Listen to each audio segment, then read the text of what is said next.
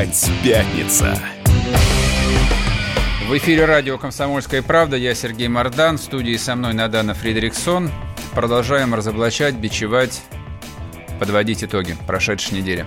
Продолжаем разговор, да. Да, значит, пишите а, WhatsApp Viber 8 967 200 ровно 9702.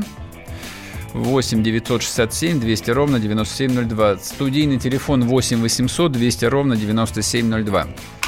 А забавная еще, еще одна забавная. Слушай, вся жизнь э, наша полна всевозможных забавных вещей. Ну, Прям либо, театр, а да, ли, да либо, либо мне они кажутся забавными, а может это и не так. А, Левада-центр выпустил очередное исследование, угу. которое прошло, в общем, довольно тихонечко, а прошло он тихонечко по одной простой причине. Цифры там страшненькие. Рейтинг доверия россиян. Угу. Вот, кому доверяют, кому не доверяют. Очень показательные, кстати, да, цифры. А доверяют и не доверяют очень просто. Значит, на первом месте, не поверите, находится российская армия. Точнее, армия как институт. Не, угу. не министр, не Министерство обороны. Российская армия является институтом, которому доверяет 63% опрошенных. Угу. Да, и просто, чтобы вы понимали, Левада-центр, это считается, в общем, такой негосударственной, очень либеральной системой, то есть, которую точно нельзя обвинить в том, что они там проплачены Кремлем и так далее, и так далее. А армия находится на первом месте. 63% россиян армии доверяют. Ну, с моей точки зрения, в этом ничего удивительного нет, потому что, ну, за 10 прошедших лет у российских граждан было много поводов убедиться в том, что известная поговорка государя-императора Александра III о том, что России есть всего два союзника, это армия и флот, это чистая правда. И ничего не изменилось и точно не изменится. Но с другой стороны, цифра 63% говорит о том, что русский народ а, очень уравновешенный. Да, почему не Способный, больше? то есть не 98%. Почему? Не, может, в Чечне проголосовали бы и 98, я не знаю. Вот, кстати, но не факт, но не факт. На, на самом сильно. деле не факт. Вот, я думаю, что, в общем, очень люди разумны. Но сейчас нужно обсуждать не то, кому очень доверяют, то есть на первом месте, соответственно, армия, потом идет президент, потом идут спецслужбы, а самое интересное, кто внизу этого рейтинга, то есть да. кто, кто находится на самом днище. Так вот, на самом днище находятся политические партии и крупный бизнес. А, ну, с крупным бизнесом тоже, в общем, как бы более-менее понятно почему, а вот а, 30 лет настоящей политической свободы, то есть, когда была отменена монополия на власть, на политическую власть КПСС, и, по идее, мы 30 лет живем в ситуации Демократия. настоящей э, западной демократии. И оказывается, всего 16% российских граждан политикам, политическим партиям, вообще этой институции доверяют. И там совершенно фантастический антирейтинг, то есть э, люди, которые категорически не доверяют политикам, 30% населения. Это чудовищно. Ну, давай обсудим эту тему, потому что она, во-первых, такая многослойная, на мой взгляд, и очень интересная. Давай обсудим все это дело с а, писателем Захаром Прилепиным. Почему? Потому что Захар Прилепин, насколько я понимаю, тоже обратил внимание на эту проблему. И, насколько понимаю, Захар решил исправлять ситуацию, в том числе создавая свою партию. Погнали. Захар? Да, здрасте. Захар, да. здрасте. Расскажите нам, пожалуйста, почему вы решили создать партию, что вас подвигло? Ну, такое смелое, конечно, заявление, потому что э, мы-то как раз понимая вот эту ситуацию, о которой вы только что говорили в эфире, э, о том, что 30% населения вообще не доверяет никаким партиям, uh-huh. а доверяет только 16%. И э, э, изначально у меня и у моих товарищей возникла идея создать такую сверхсетевую 21 века организацию э, общественную, э, организацию такой зонтик, которая собирает э, вы, воедино все, на все наши проекты разнообразные, и гуманитарные, и культурные, и социальные, и э, экологические, и прочие, потому что мы ведем уже там, 25 проектов и решили, что ну, на, надо все это масштабировать и людям объявить, что вот у нас есть такая, это, такая, такое движение есть. Вот. Но, безусловно, конечно же, тут лукавить нечего. Э, вопрос о партии возник параллельно, и он совершенно неизбежен, потому что э, можно создавать, как наши как мои оппоненты из, там, из либеральных сообществ, они создают замечательно гражданские, юридические и прочие службы, которые, которые активно и очень действенно работают. И вы тоже а, решили. От, И мы решили, да, с ними конкурировать в, в, в, этом, в этом поле. Да не с ними даже, а, а просто, просто работать в этом поле. Захар, а, вот, конечно, а почему вдруг вы приняли такое решение? Просто я прекрасно помню, что в июле 2015 года в интервью на телеканале «Дождь» вы четко говорили, политика мне, мне не любопытна, в Думу я точно не собираюсь, и буквально давали гарантии этого. Вы уж помните то интервью? А сейчас вдруг да, конечно. вы да, идете да, в политику и даже не исключаете участие в парламентских выборах. То есть нарушаете ваше же слово. Так, э, еще раз смотрите, я э, не имею никаких политических амбиций. Лично я никакую Госдуму не собираюсь, но та ну... ситуация, которую я, я наблюдаю сегодня в э, ну, в контексте нашей политической жизни, когда, с одной стороны, государственные институции все более и более дискредитируют себя, а с другой стороны, ну, люди, которые, мягко говоря, мне не очень симпатичны, э, затевают процессы, которые условно называются «Перестройка-2». И вот в этом смысле быть верным э, сказанным на телеканале «Дождь» в 2015 году и говорить, что вот я не пойду, я все надеялся, что кто-то так или иначе... Подожди, почему телеканал «Дождь»? Вы дали свое слово. Вам три раза ведущая Ксения Собчак задавала вопрос. Вы точно не будете участвовать в политике? Точно говорили вы. Это, де, де, ну, де, слушайте, Захар, я прошу, скажите, что изменилось за эти четыре года? Вот так вот я перефразирую я, вопрос на данный. По-моему, я только что только что достаточно внятно это изложил. Вот эти вот все, все эти попытки поймать меня на слове. Во-первых, мы с Ксенией Собчак говорили о ближайших выборах президентских uh-huh. и Госдумы, в которых я не участвовал. Я пришел тогда, она говорит, вы пришли здесь брендированный, у вас столько проектов, вы наверняка uh-huh. собираетесь туда-то и туда-то. Я говорю, я ни туда, ни туда не собираюсь. И, собственно, слово свое сдержал. Поэтому не надо меня по-детски ловить на каких-то противоречиях. Захар. Да? И, и uh-huh.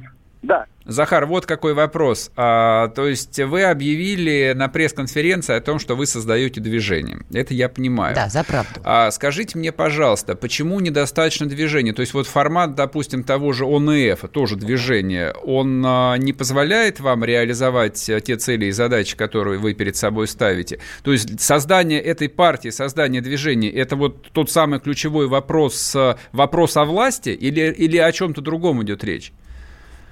Эм, речь идет о э, ну, более серьезных и масштабных задачах, которые ставлю перед собой. Мы, взрослые люди, прекрасно понимаем, что ОНФ безусловно, не способен решать все задачи, которые где необходимо э, э, стоят передо мной и перед страной. Я как человек, который э, пробовал Э, более 10 лет в оппозиционной политике и в другой mm-hmm. России, я прекрасно понимаю, что есть люди, которые работают в госструктурах, есть люди, которые работают на улицах, на митингах, где угодно. И работать надо со всеми. У это, это узконаправленная задача, которая, она, у нее широкий фронт, но, mm-hmm. но это для определенных целей. А, поэтому, конечно, мне нужны, нужны движения, и мне нужны, нужны инструменты для того, чтобы те задачи, которые я ставлю перед собой, эти инструменты нужны, чтобы эти задачи, задачи доделывать. Партия это, конечно, отличный инструмент инструмент. Иначе как я буду приходить в, в кабинет и говорить, что, ребята, давайте вот здесь и вот здесь вот это доделаем. Э, иначе я буду просто там общественник, понимаете, гражданский активист. Захар, а какие главные задачи? Вы просто сказали, что видите процесс формирования перестройки 2.0, да? И в этой связи вот какие главные задачи вы перед собой ставите? Главная задача, вот берем условно 2027 год, и у нас Майдан, и у нас э, Янукович. Э, ну, условно, да, Майдан и Янукович. Вот mm-hmm. я буду против Майдана и против Януковича. А вот вы считаете, моя, что у нас Майдан задача... может быть? Против а? Майдана Конечно. и против Януковича Подожди, это третья сила. Подождите секундочку. А вы, подождите, вы всерьез считаете, что в России может повториться украинский сценарий с госпереворотом? Да какой, ну почему, не почему Украина, какой-либо другой. У нас есть украинский, грузинский, азербайджанский, египетский, а, собственно, российский сценарий. А из-за чего это может произойти? Вот какие а? проблемы, а? и какие проблемы подводят нас к этому опасному рубежу? Госпереворот это штука серьезная. Да не, ну какие... У нас, у нас есть, э, э, еще раз говорю, у нас есть серьезный кризис в, в, во властных институциях, в том числе в э, парламентских партиях, в том числе в, в социальном, социальной диспропорции между богатыми и бедными, в том числе разлом между чиновничьим аппаратом и населением России, в том числе разлом между левыми и правыми. А как вы будете числе... решать эти проблемы? Вот правильно, все это очень важные моменты. Как их исправлять? Вот я, я э, э, конечно же, это ну, нет не разговор в формате данного эфира. Я считаю, что в России есть серьезное, вменяемое э, патриотическое большинство, которое при этом, конечно же, куда более либерально и демократично, чем наши либеральные оппоненты. И вот этим людям, с этими людьми надо связаться и вести их в поле реальной политической жизни. Вот это огромное крымнашистское большинство, которое просто присутствует, ну, как бы смотрит на борьбу между Соболь, Гудковым и Навальным с, с, с Совдепом и Госдепом, короче. Вот, вот надо эти, этих людей надо приводить в большую политику, и они к этому готовы, конечно. И э, люди взыскуют активной гражданской, политической, социальной деятельности. Еще один важный момент, который хотела уточнить у вас. Вы просто вначале сказали, что вы и ваши товарищи, да, вот, собственно, будете заниматься этими процессами. Мне интересно, а вот э, ваши товарищи, это же в том числе и люди, которые вместе с вами были в Донбассе? Да, но это в первую очередь, это и есть костяк, на самом деле, конечно же. Те люди, которые не просто э, являются там э, симпатизантами моих, моих взглядов, а те люди, которые, прошу прощения за патетику, э, жертвовали и рисковали жизнью за свои взгляды. Конечно же, эти люди проверены, я их наблюдал в течение пяти лет, и э, это серьезная часть моих э, ближайших сторонников. Ясно. Захар, спасибо большое, мы уходим на перерыв. В эфире был писатель Захар Прилепин, который объявил о создании нового движения «За правду», и на базе этого движения будет создана новая политическая партия крымнашистов, подчеркну главное, да. которая, возможно, будет участвовать э, в следующих выборах в Госдуму. В Уходим на перерыв, году. а вы не выключайтесь.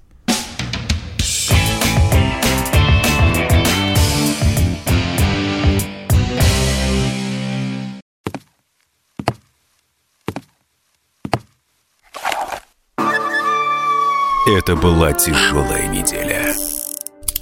Хороший. Ребята, давайте жить дружно. Плохой. Понимаете, не признавали у одного кандидата подпись его родного отца. Злой. А вот что у нас в России, вот что у нас в России. Бред, да? Николай Платошкин подводит итоги недели. Каждую пятницу на радио «Комсомольская правда» в 6 вечера по Москве.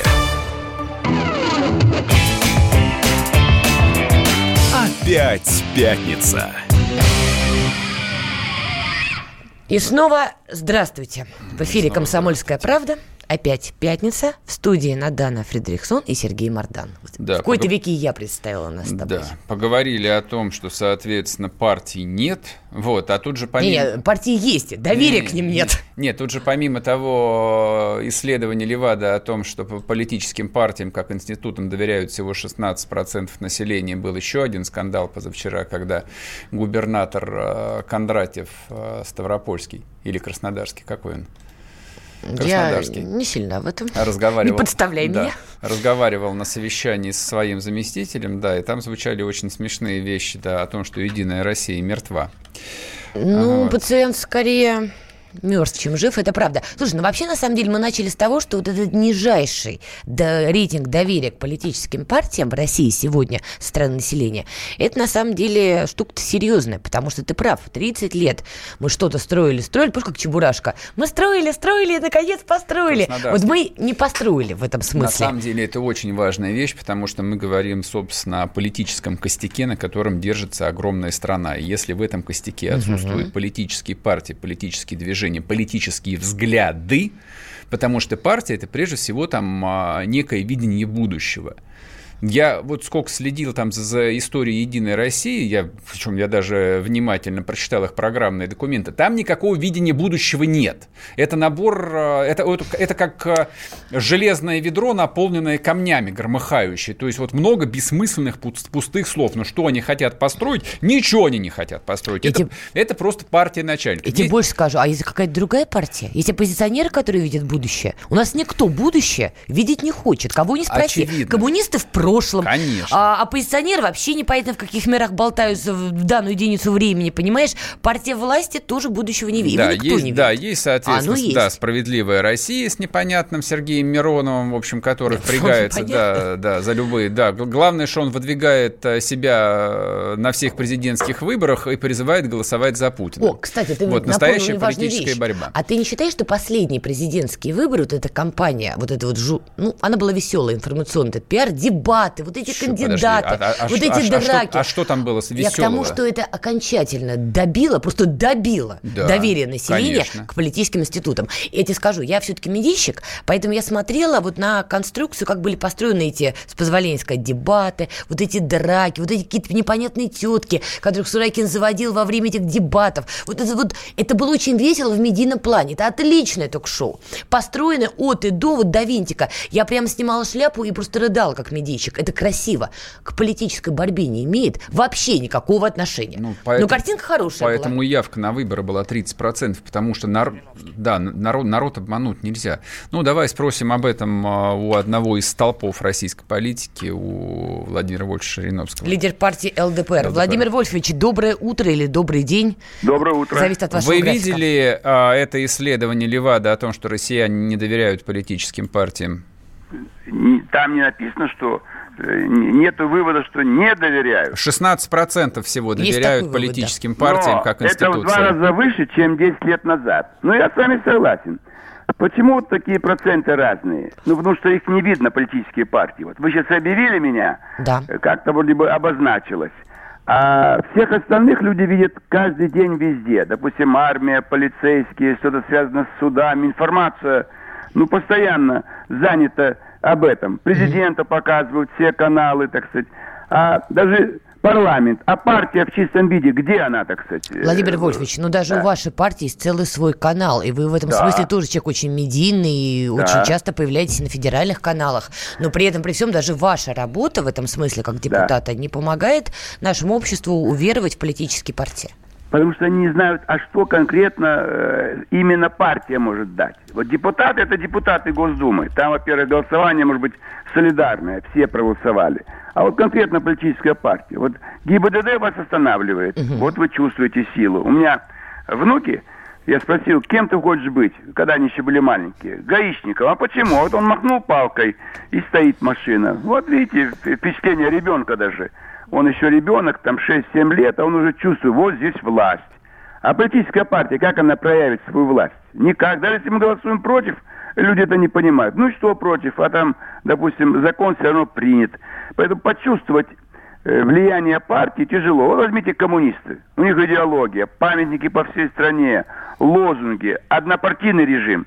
Поэтому даже слово, название партии даже не употреблялось. Что, партия, партия, партия, член партии – а сейчас этого нельзя, сейчас много партий, поэтому люди э, размывается сознание. Что Хорошо. это за партия? Владимир Львович, извините, что перебиваю, но это вопрос Пожалуйста. просто напрямую к вам, да? Вы говорите, да. люди не чувствуют влияния партии.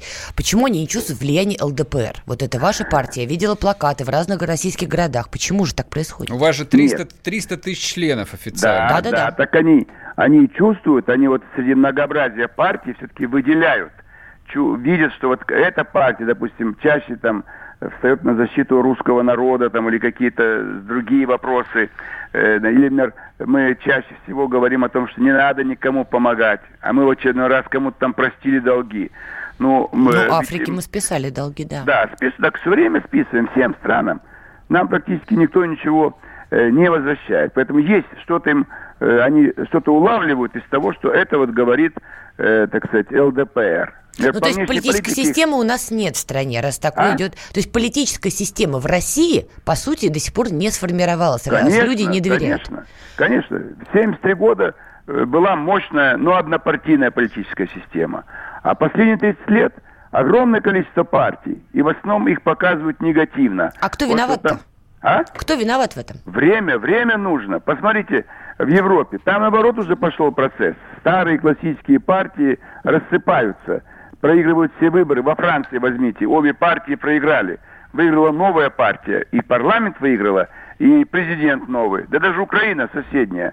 Все старые партии рухнули, совершенно новая партия появилась за месяц, за два, и ее лидер – стал президентом, и она получила большинство. А вы не Это... боитесь, что в России будет то же самое, что, условно говоря, вот завтра шлюзы откроют, все партии, которые сегодня сидят в Государственной Думе, включая ЛДПР, просто развалятся, вот, и 80% голосов, как в Киеве, возьмет, не знаю, какое-нибудь совершенно новое движение за будущее.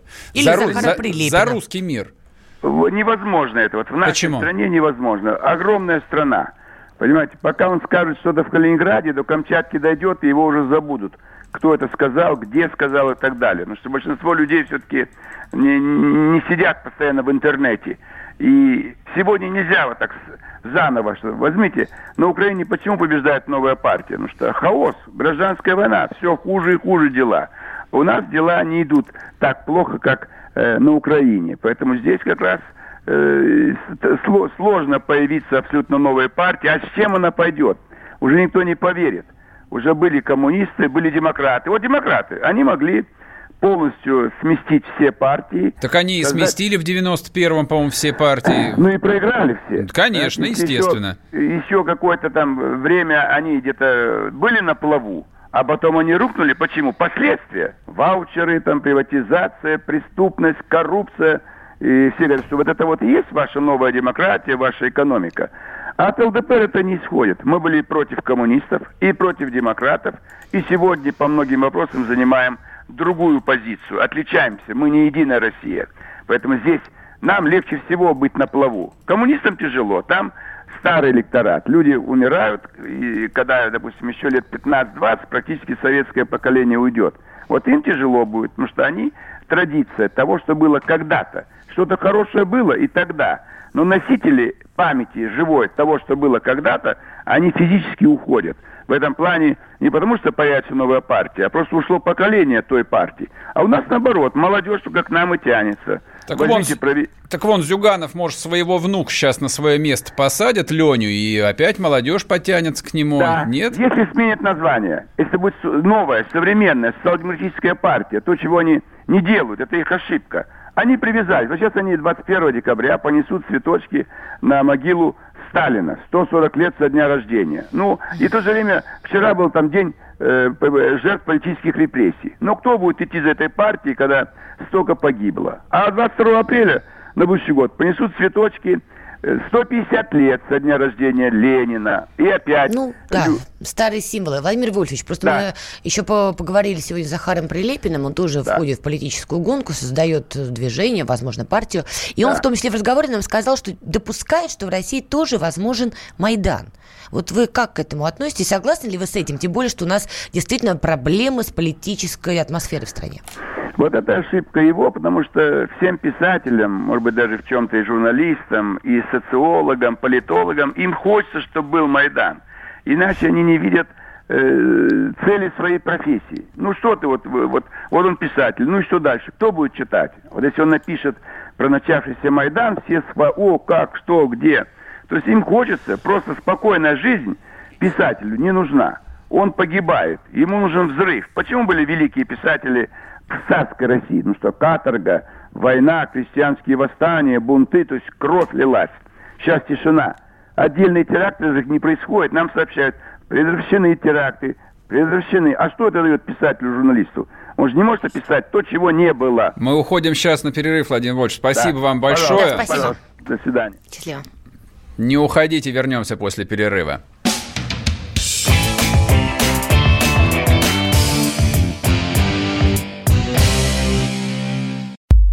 Лучше и сто раз услышать, и сто раз увидеть.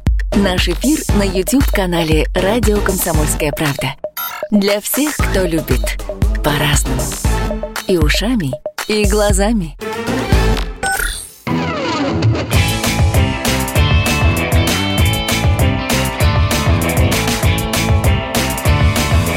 Опять пятница.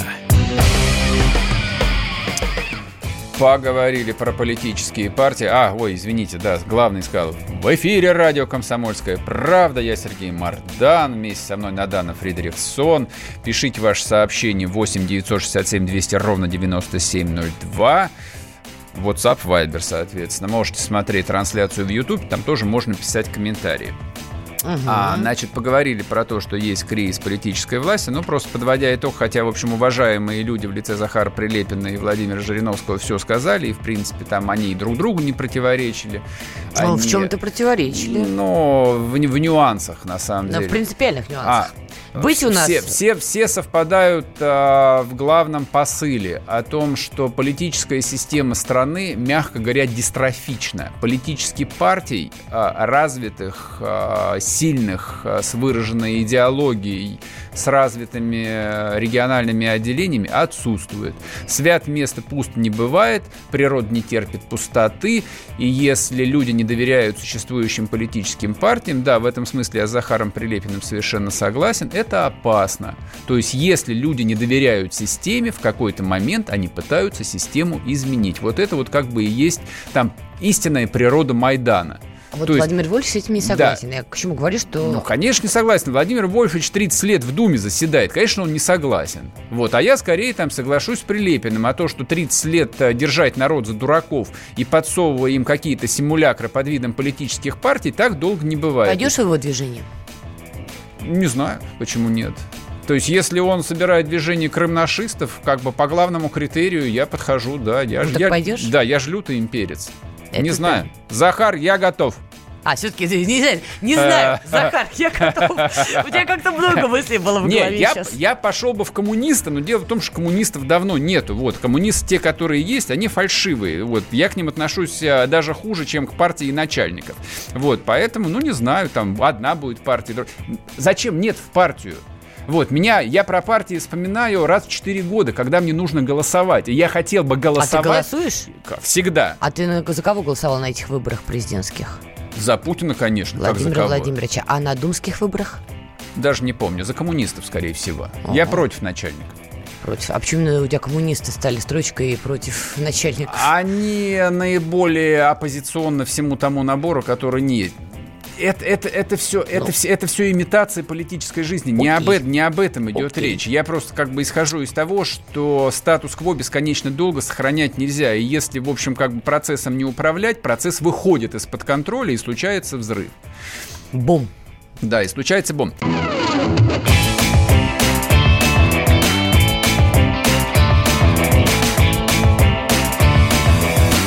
Опять пятница. В эфире радио «Комсомольская правда». Я Сергей Мордан. В студии Надана Фридрихсон. Выговорил. Да. Молодец. Пишите 8 967 200 ровно 9702 WhatsApp Viber. Смотрите YouTube. Там тоже можно писать комментарии. Можно даже матерные. Может, не надо? Да бога ради. Нет, тут всякие, вон я смотрю, дебилы пишут. Причем в Ютубе почему-то. Вот те, кто пишет WhatsApp Viber, люди приличные, корректные, говорят приятные вещи. А, а тебе? А в Ютубе? Ну да. Слушай, ты диктатор да. просто, я не могу. А. В общем, пишите, пишите, пишите, пишите. Ладно, про здравоохранение поговорили, все умрем, ничего хорошего нет, а скорее Надан говорит, что ничего хорошего и не будет. Ну, получается, а правительство так. решило порадовать нас еще одной э, вещицей необычной. А, ну, вообще Росстат, давай так да, все, да, все мы знаем о том, что мы... Не, мы не знаем, но я знаю о том, что мы бедная страна, что у нас 14% населения – это бедняки, то есть люди, получающие меньше прожиточного минимума. Меньше 11 тысяч, да, получается? Да, меньше, 11, меньше 11 тысяч. Это, 20, это на минуточку 20 миллионов человек. Значит, поскольку цифра пугающая, за нее а, не погладят и не похвалят, и премию не выпишут, поэтому мини, там, а, министр эконом-политики Орешкин вместе со своим Росстатом, который который ему подчиняется, из которого у него постоянно получается какая-то лажа. В общем, а, цифру крутит и так, и это, формулу в Excel меняют. Все равно получается, в общем, какой-то... 14%? Без... Да, получается безобразие, получается 14%, 20 миллионов человек. А президент поставил задачу к 2024 году количество уменьшить в два раза. До 7%. До 7%. Да. И, в общем, с, с этим что-то надо делать. А, придумали следующую вещь. Уж я, ну, вот не, не хочется обвинять людей в плохом, но это первая мысль, которая мне, русскому человеку, сразу приходит в голову. Они решили поменять методологию подсчета бедных. А, ну, там много всякой фигни о том, что выпадают целые социальные группы, и их нужно учитывать.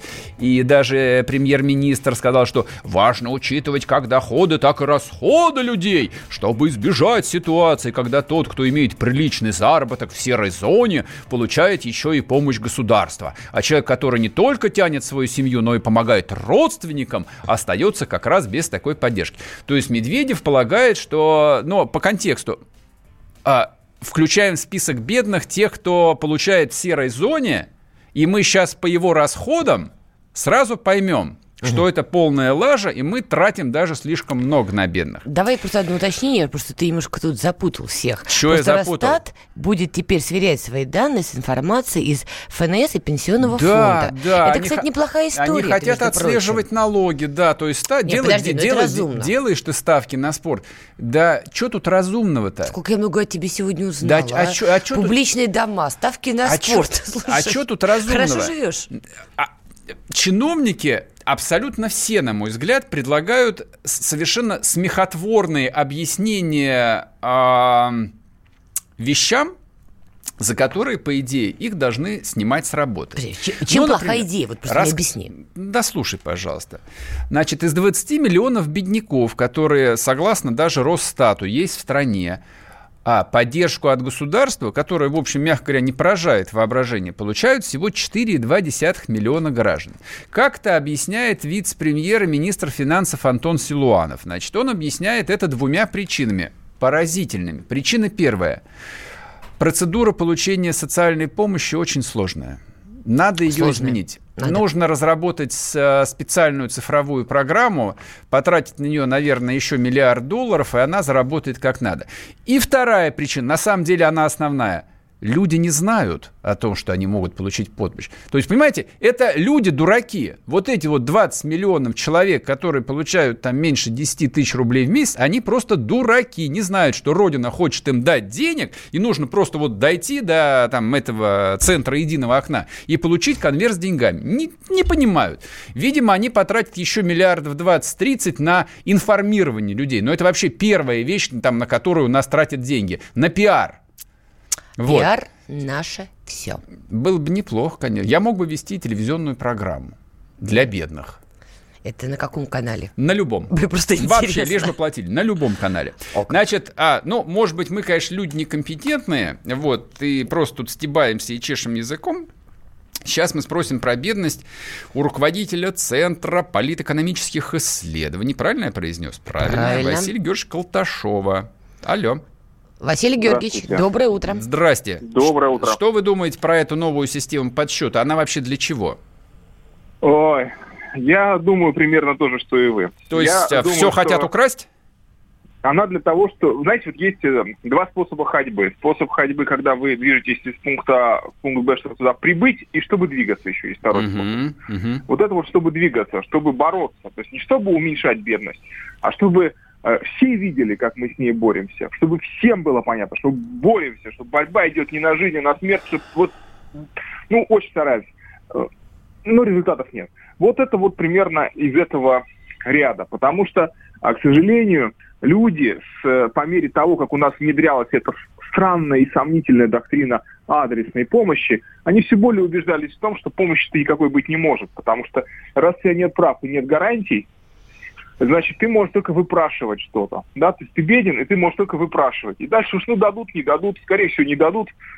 А то, то, денег то, то, что и время тратить. Скажите, пожалуйста, Конечно. а вот эти а социальные, вып... социальные выплаты, они тоже на региональных бюджетах в основном, насколько я понимаю?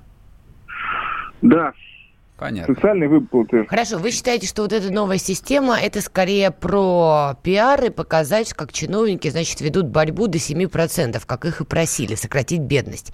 А на ваш взгляд, вот вместо того, чтобы манипулировать со статистикой, что они должны были сделать, чтобы у нас уровень бедности снизился в два раза? Но, знаете, вот э, поскольку инициатива исходит от либеральных чиновников, то они обычно любят говорить про удочку и рыбку. Подождите, да, подождите, а либеральные чиновники это у нас кто? Вообще-то а, попросил ну, снизить бедность вот Владимир Владимирович Путин а, до 7%. да, да, да, Силуанов, да, Силуанов же либеральный чиновник. Техническое выполнение предлагается, э, как бы, инициативы президента, оно предлагается вот так вот, да, вот Силуановым. Угу. И, значит, зачем давать бедным значит, э, Просто рыбку, деньги? надо дать угу. им удочку, и пусть они поймают рыбку. Да? Так вот, истинный рецепт борьбы с бедностью состоит в том, чтобы не делать ни того, ни другого, а начать с того, чтобы перестать забирать рыбку. То есть нужен необлагаемый налогами минимум доходов. Угу. Нужно разгрузить немножко по налогам вот эту часть населения, очень значительную в нашей стране. Вы имеете в виду, чтобы они платили не 13%, а сколько? Вообще не платили. Вообще бед, не платили. Бед, бедные не должны платить подоходный Подождите налог. секундочку, а вот, Василий, давайте вспомним. Не Нет, для давайте тех, из да. розового мира да в реальный мир. А Василий. Чё, а что тут розовый? Это обычная практика. Объясняю, как только вы вводите вот на эту практику, что бедный не платит вообще налог, ну. у нас моментально 90% населения страны объявит себя бедным. С чего вдруг? Чтобы не платить налог. С чего вдруг? Ты не поняла, не если, Смотрите, если, если у тебя зарплата 10 10 тысяч рублей. Дело в том, что, видите, если бы речь шла о 13%, ведь есть еще 30% социальных отчислений. Есть НДС. Есть ндс, заложенный в квартплату, да, в ЖКХ. И если хотя бы убрать 13% и уменьшить там 30% до 20% для большой части россиян, то это уже было бы, дало бы разгрузку и дало бы легализацию. Почему это не делается? Больше 30%. Ну почему это не делается? Потому что считается, что надо действовать совершенно другими путями. Вот мы только что э, вышучивали э, как бы маршрут, который предложен. Нет, подождите, маршрут, если все так изящно, элегантно и просто, все-таки господин Силуанов человек не глупый. Это была первая инициатива, которую он заявил. Это аксиома? Нет, подождите, он подождите. Ну, он не глупый, он не глупый вне всякого сомнения. Вот. Но такую инициативу, чтобы заявлять, нужно исходить из определенных убеждений. А у господина Силуанова убеждения все-таки либеральные. Я думаю, я, либералов-то? Я, я думаю, что убеждений у него в принципе нет. Причем есть либерал? Давайте Василий, сталинистов позовем, да, что ли, Спасибо большое. Ну, не знаю, нет, может, нет, может ну... быть и неплохо. Для баланса я и позвал бы какого-нибудь сталиниста. А Кто да лучше Сталина самого, да, вызовем? К сожалению. Василий, спасибо большое. Значит, смотрите. А... Все-таки экономика это более тонкая материя, чем вот это вот клеймо. Он либерал, значит, он нет, изначально подожди, предлагает все плохое, нет, а вот он не либерал, значит, значит, он хороший. Нет.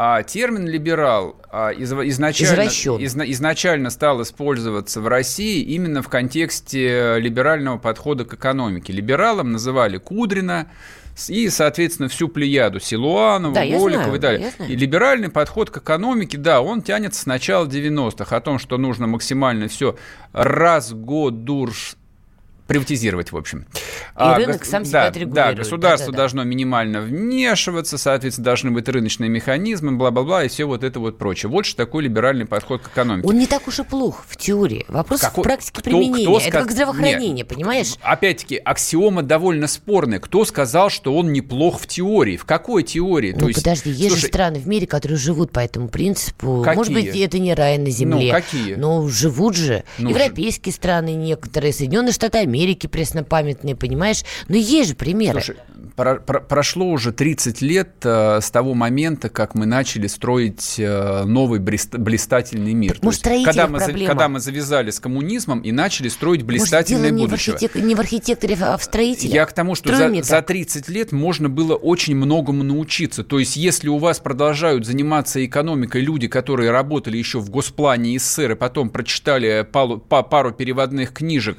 и 30 30 лет пытаются вот эту вот схему, которая сильно отличается от реальности, притворять в жизнь, может быть, слегка обновить. Там Обновили личный... Орешкин, молодой. Ну да. И Орешкин ну, такой с, молодой. Ну, с Орешкиным что-то как-то тоже не складывается. Его там пинают справа-слева. И ты его вот. пинаешь, а да, вот не понимаешь, зачем. И единственное, на что, в общем, а, его хватает, давайте мы изменим методику подсчета. Послушайте, Орешкин пытается делать то, что он может в тех рамках, в которых он находится. И вот так вот пинать его, ну, это мое мнение. Ладно. Короткая реклама. Не уходите. Опять пятница. Можно уйти в большую политику, но большой спорт пойдет вместе с тобой. С тобой. Чемпион мира в тяжелом весе. Боксер с самыми большими кулаками за всю историю бокса. Действующий депутат Государственной Думы. А теперь еще и ведущий радио «Комсомольская правда». Николай Валуев в авторской программе «Большой спорт». По средам в 10 вечера по Москве.